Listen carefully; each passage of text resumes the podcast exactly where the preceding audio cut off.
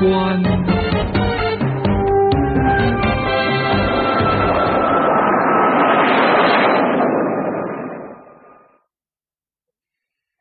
神犬赛克。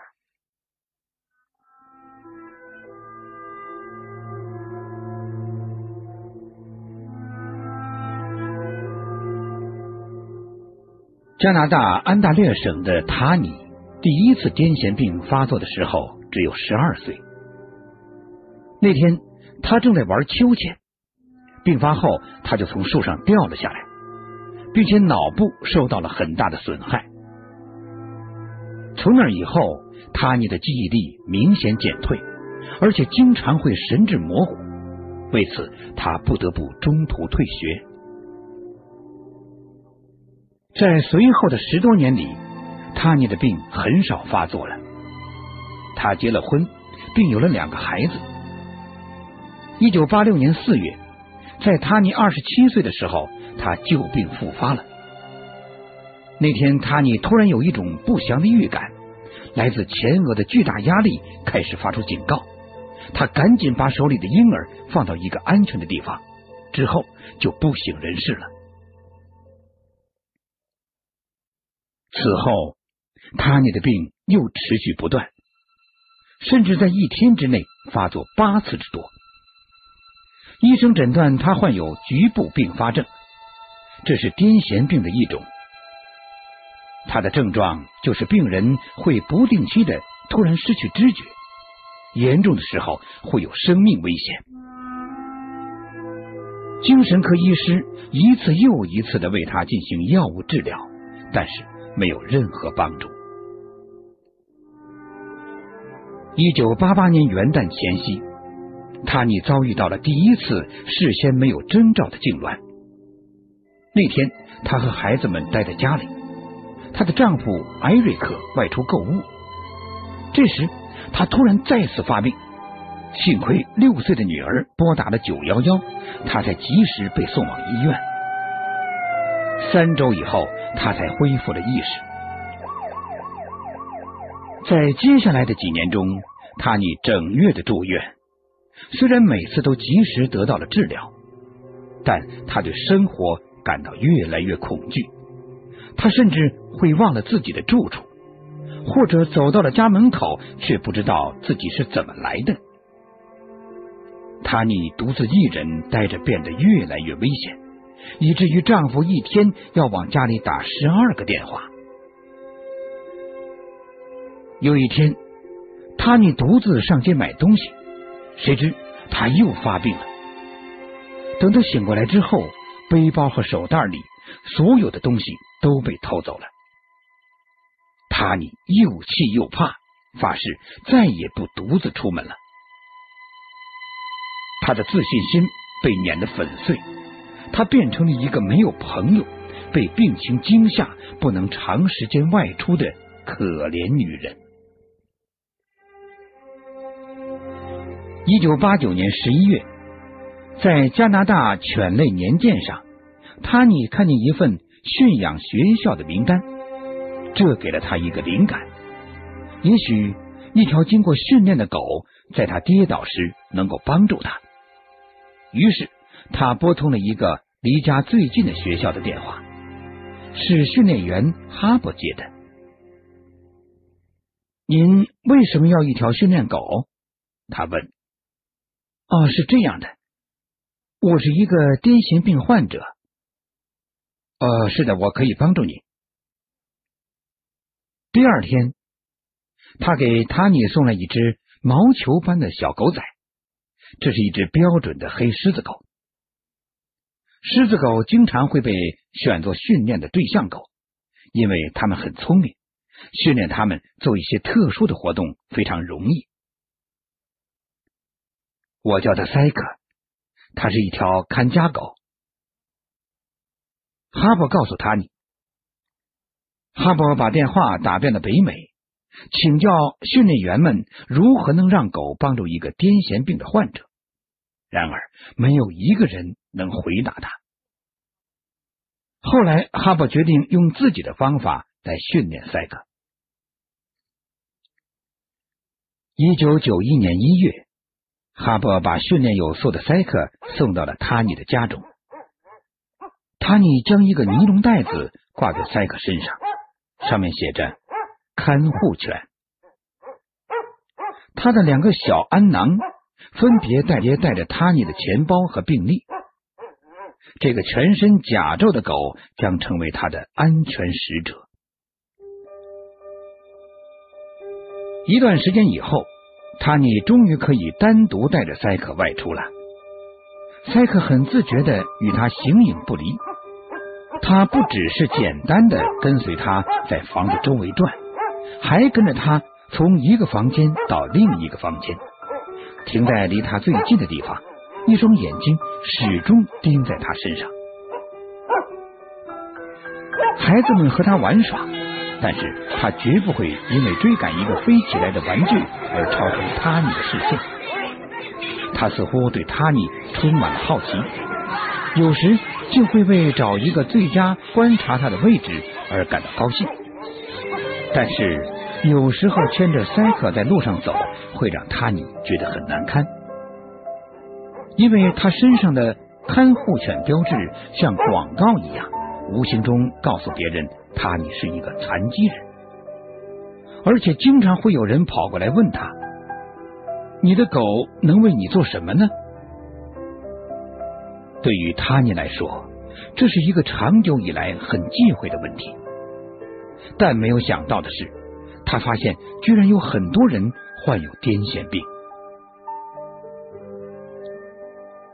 一天下午，塔尼去杂货店买东西。当他和塞克穿过一个繁忙的十字路口时，他又突然病情发作了。塞克费力的将快晕倒的塔尼拖过路口，然后他便躺倒在路边，失去了知觉。塞克非常冷静，他趴在塔尼的身上，这样可以防止有人从背后偷袭或抢劫他。幸好这时有一个好心的人把塔尼送到了医院。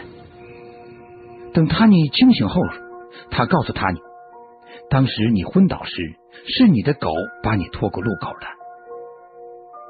塔尼心里一阵惊喜，觉得塞克真是一只不平凡的看护犬。虽然塔尼的生命时刻受到威胁，但是自从有了塞克之后，每次都是塞克。为他转危为安的，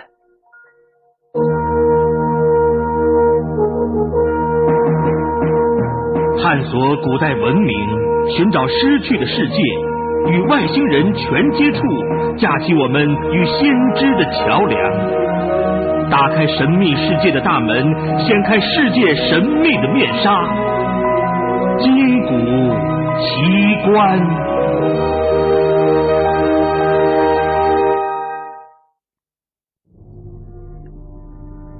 一九九四年十一月的一个上午，塔尼突然感到头部压力很大，然后他就倒在了地板上。几分钟以后，塔尼的胳膊因为病发而猛烈的抽动起来。如果这时不能立即到医院去，他的病一定会最后死掉。正在这紧急关头，塞克从居室飞奔过来。迅速的按下按在餐厅墙上的圆形按钮，这是一个医疗急发病的报警器。几分钟以后，医护人员到达，塞克又一次救了塔尼的命。塞克给了塔尼极大的安全感，他开始冒险去更远的地方。塞克不仅像一个忠实的保镖，保护塔尼的生命，而且。他还有一种特异功能，可以预知他的病情。有一天，塔尼带着塞克在公园里散步，忽然，塞克停下来，坐下，不敢往前走。好样的，往前走啊！塔尼对他下命令。他很不情愿起来了，但是刚走了五米，又坐了下来。一次又一次。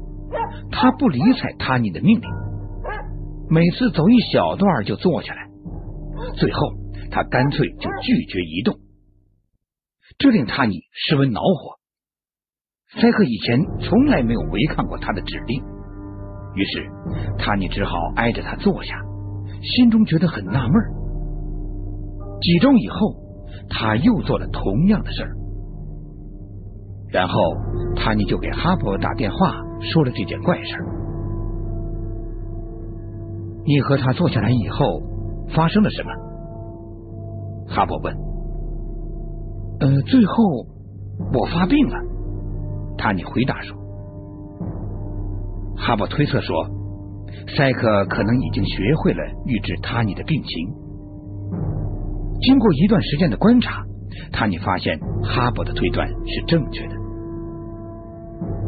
每次塞克举止表现异常，长时间的蹭塔尼的脚或者不听指令的时候，塔尼就一定会在三十分钟之内发病。”狗能预知自己主人病情，这在加拿大还没有先例。后来专家分析，发病时人体的气味可能会有一些变化，或者肢体语言、语音有异，这些情况只有狗才能察觉到。一九九九年，塞克已经满十周岁了，到了一般看护犬该退休的年龄了。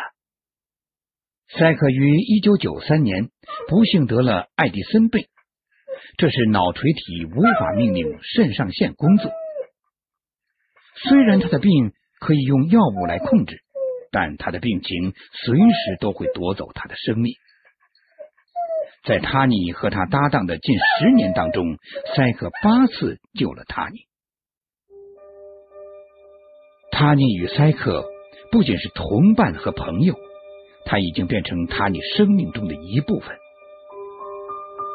二零零零年，塔尼的看护犬成了加拿大家喻户晓的明星。他获得了加拿大第一只能发现癫痫病情警报狗的殊荣。此刻，身患绝症的塞克依偎在塔尼的脚边，两眼炯炯有神的望着他，仿佛准备随时为抢救他。而冲刺。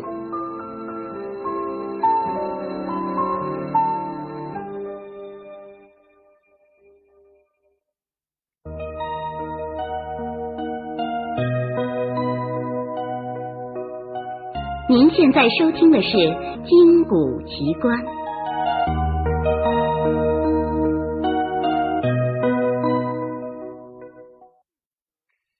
沙漠巨蛇。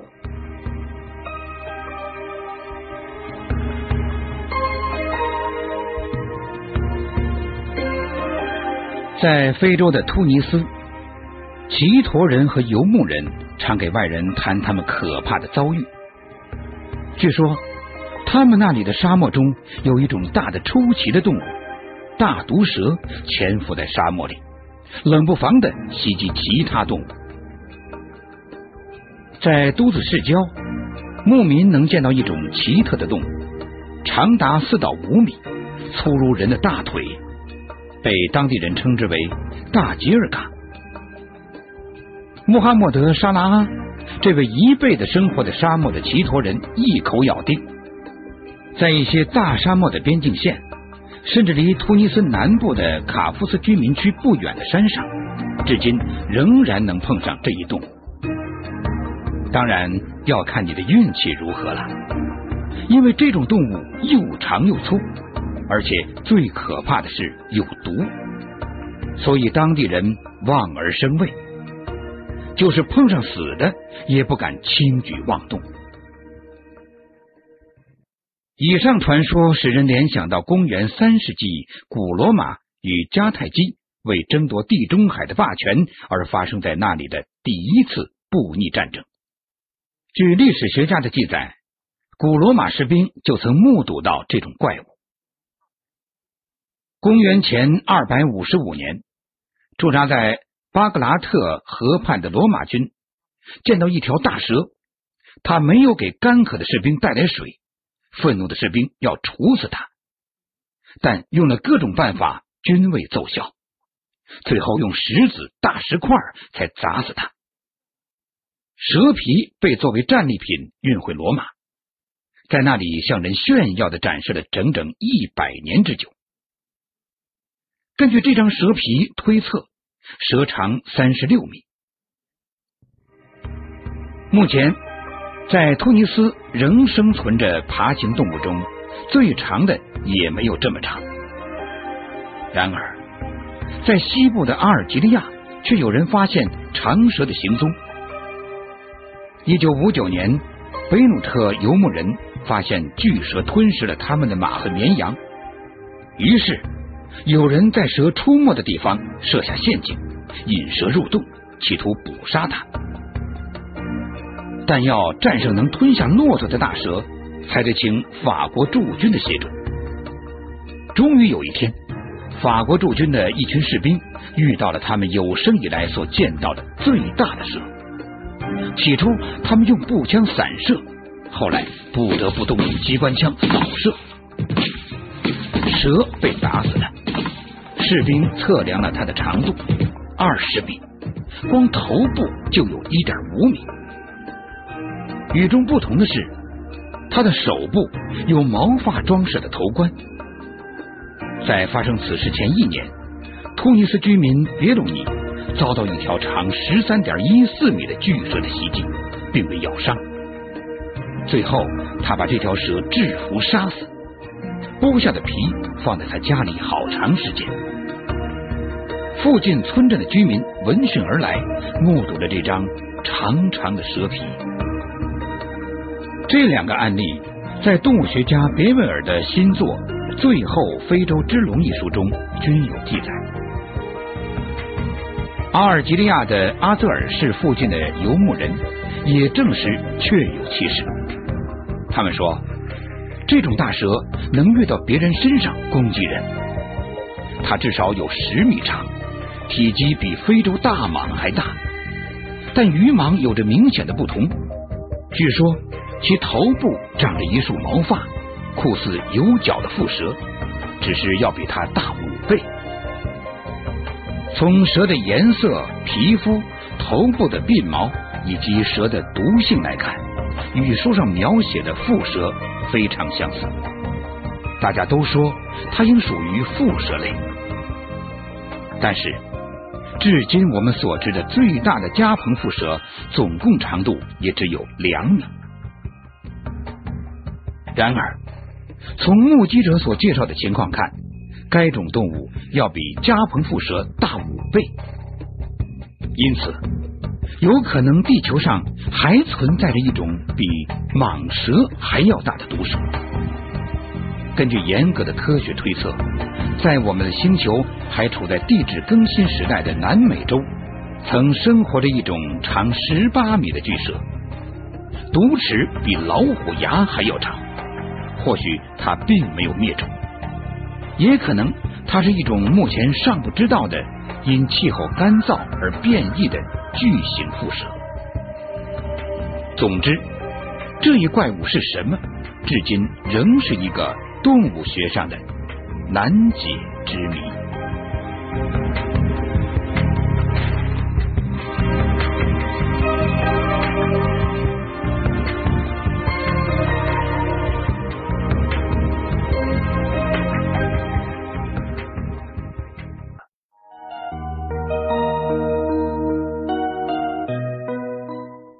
小黑斗恶蛇。小黑是条气狗。去年春节前，战士们出操回来，看见它孤零零的躲在大树下，将它抱回营房。慢慢的，小黑和战友们交起了朋友，俨然成了十支队的一个编外战士。不久前一个晚上。中队班长黄德营在库区里巡逻，小黑跟在后面，一人一犬正向前走着。突然，小黑停下来，不安的狂吠起来。小黄拿着手电往四周的杂草里照了一遍，却没发现什么异常情况，继续往前走。这时，小黑嗖的一下从小黄身后窜出，挡住他的去路。小黄的手电随后跟上，结果吓出一身冷汗。原来，正前方不远处的一块石头上，趴着一条一米多长的蛇，正盯着自己吐着舌头，舌头尖尖的，看上去有剧毒。小黄正想撤退，不想这蛇却顺着他的手电光线逼了过来。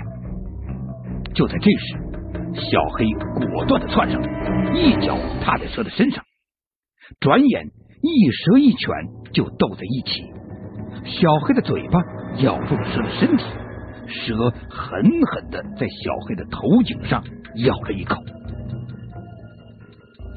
一旁，小黄连忙挥舞警棍，对着蛇就是一阵猛打。毒蛇终于被干掉了。但小黑的身体也慢慢软了下来。